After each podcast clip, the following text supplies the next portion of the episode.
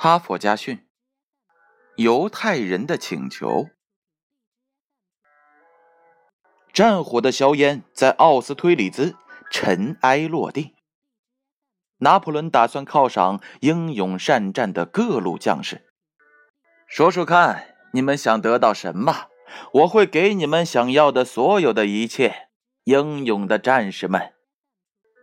皇帝说道：“请陛下给我一座城堡，让我在那里安享晚年。”一个波兰人大声说道：“没问题。”皇帝承诺：“我是一个农夫，希望您能够给我一片辽阔的土地。”一个可怜的年轻斯洛伐克人请求道：“孩子，你会得到土地的。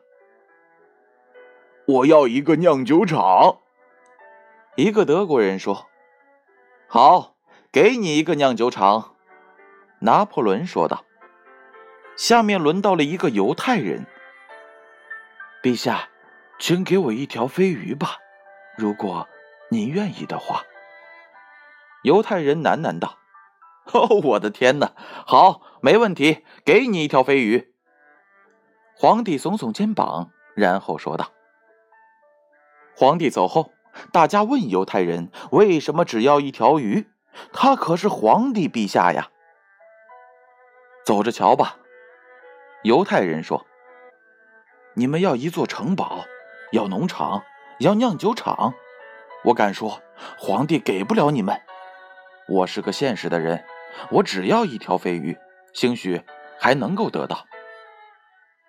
那天晚上，犹太人就得到了他的飞鱼。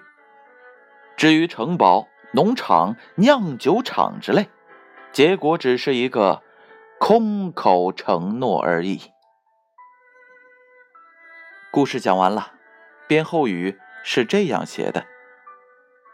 一条飞鱼怎么也没有一座城堡、一片农场和一家酿酒厂那样诱人，但只有它是最可能得到的。我们常常因为所求太多，结果连一点儿也得不到。